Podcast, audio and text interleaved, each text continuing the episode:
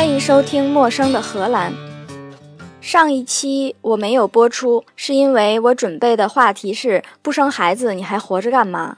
但是我觉得这么严肃的话题应该仔细考虑之后再播出来，所以上一周是空档。今天我们聊一个比较轻松的话题：荷兰的法定节假日。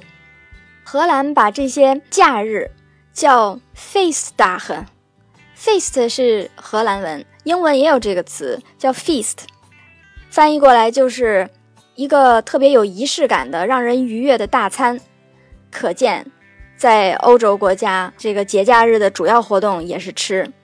在荷兰文里面，这个 feast 它是要讲大型的聚会，比如说要全国放假的，至少也得是全村人要聚起来在集市里干点什么事儿的。如果说你是一个小型的聚会，比如说生日聚会，那也还是可以用 feast，但是通常他们都会说是 fish。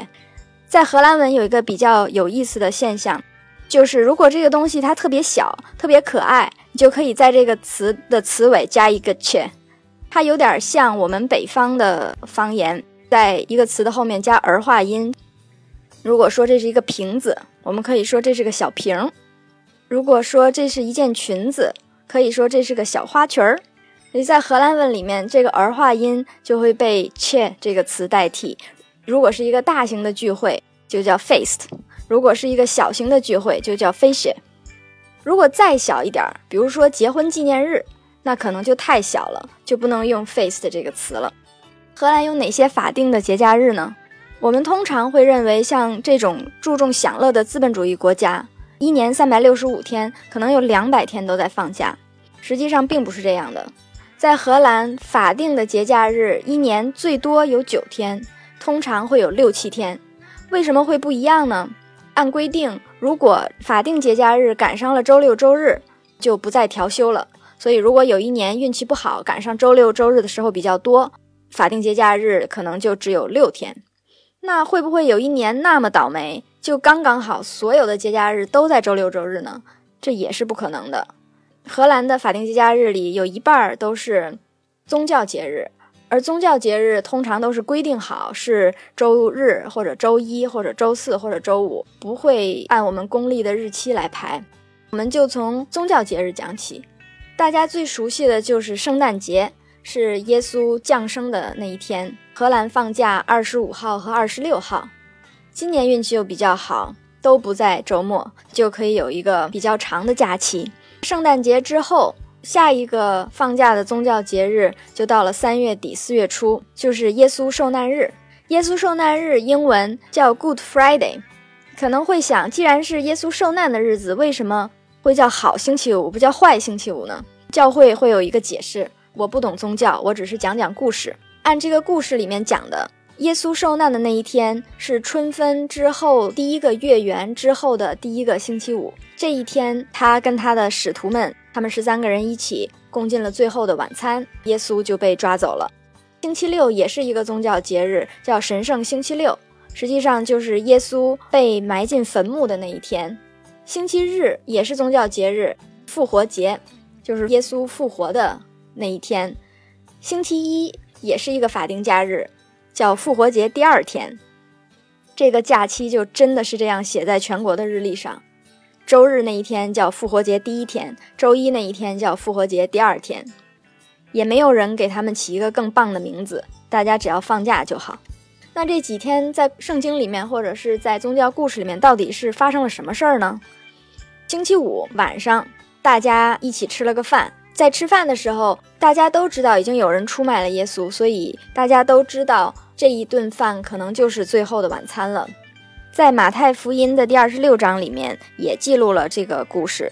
他们吃的时候，耶稣拿起饼来祝福，就掰开递给门徒，说：“你们拿着吃，这是我的身体。”又拿起杯来祝谢了，递给他们，说：“你们都喝这个，因为这是我立约的血，为多人流出来，使罪得赦。”但我告诉你们，从今以后，我不再喝这葡萄汁，直到我在我父的国里同你们喝新的那日子。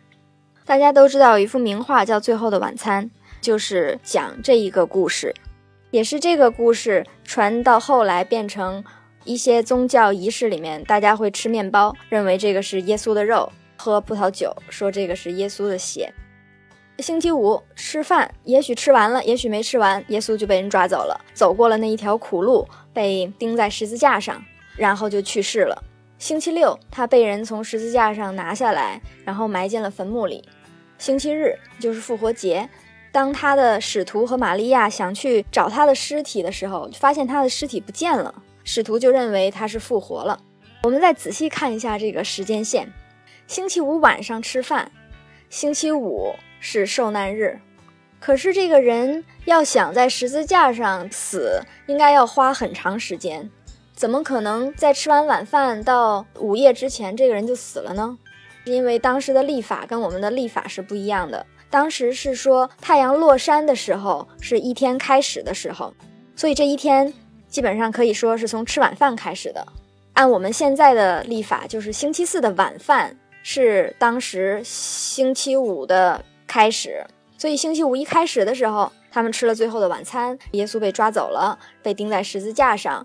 然后星期五太阳落山之前，按我们现在的历法，就是星期六的下午之前，他死了。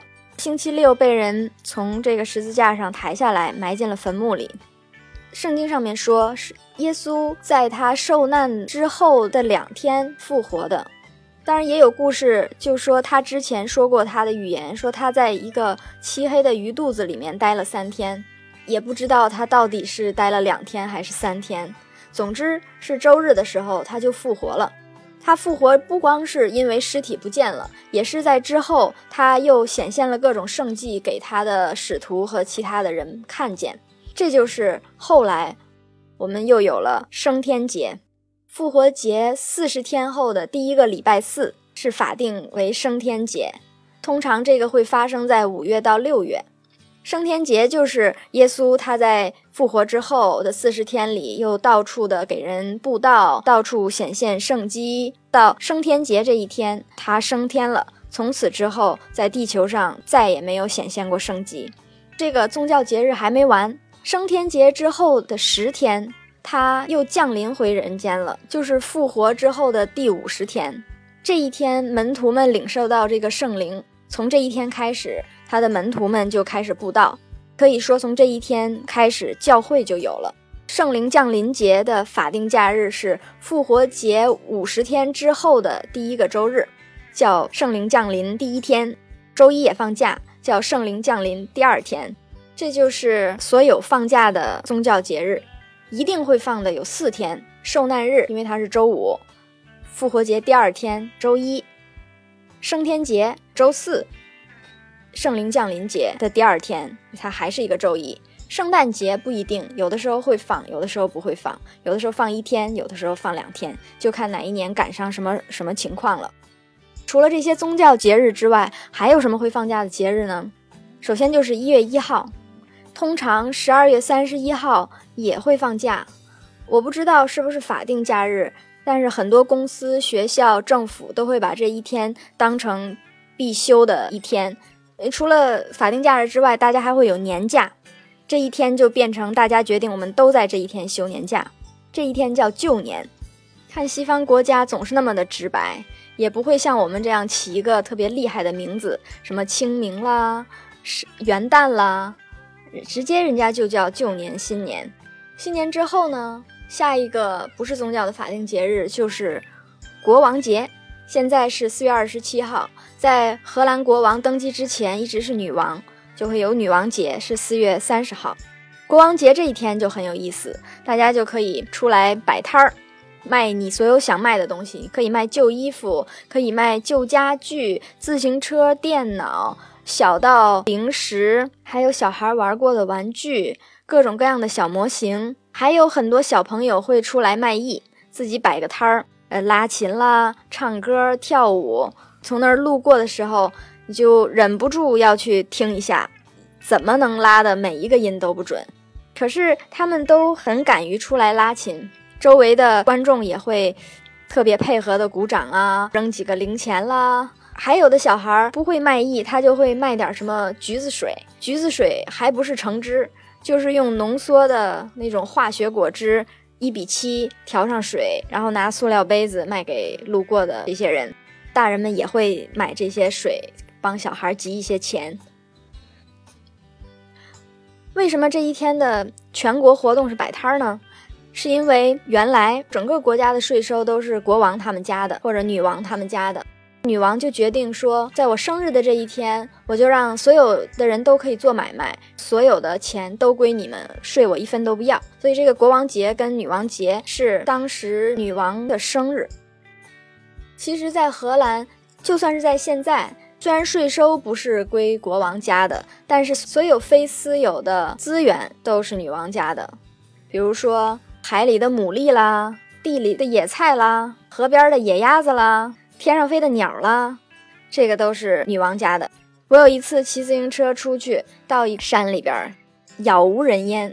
我在那儿吃面包，忽然间发现旁边有野菜，我就顺便拔了几根夹在面包里了。这个时候也不知道是从哪儿就出来了一个年纪那么大，觉得有九十多岁的一个大娘过来跟我说，说了半天荷兰语我也没听懂，大娘又不会说英语，就又用荷兰语给我说了一遍。她说了四五遍之后。我居然懂了，他就跟我说，这个东西是女王家的，你跟女王说了吗？你就吃。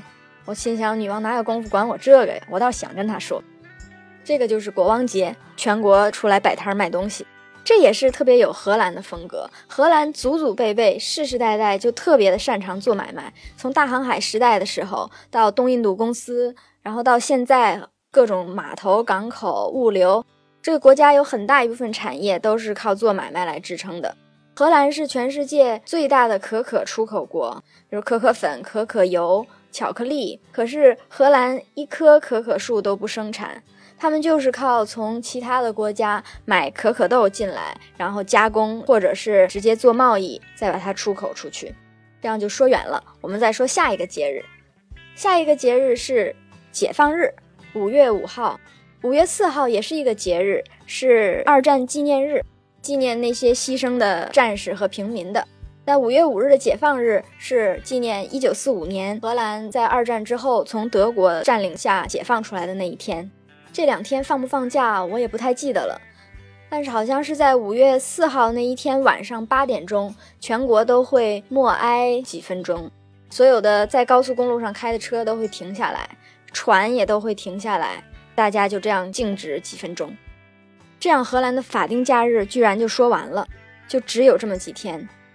忘了说他们在宗教节日的时候都会怎么庆祝？你可能以为大家会去教堂去唱诗，去看重现当时情况的那些话剧，其实并不是。在荷兰，信天主教的人已经越来越少，越来越少了，信新教的人也不是很多。所以，如果你看宗教节日，大家都在干嘛？最盛大的还是要说复活节。复活节的传统项目是看放火，并不是烟花，就是在地的中间堆起来一大堆的树枝，然后把它点着了。上万人就在旁边站着看这这一堆火，把这个火堆堆起来是一个非常大的工程。先开始是有挖掘机。一点一点的往上堆，堆到上面，挖掘机也堆不上去了，就会有人爬梯子上去堆。有的时候能堆起来六七米高的一堆木头，然后把它点着了。大家先是看放火，等着这个火烧差不多了的呢，就开始有音乐、喝酒、跳舞。跳舞还不是想象中的那种传统舞舞蹈，就是那种纯蹦迪，非常暴力的那种蹦迪，一顿狂跳，有人互相对着撞，就像斗鸡大会。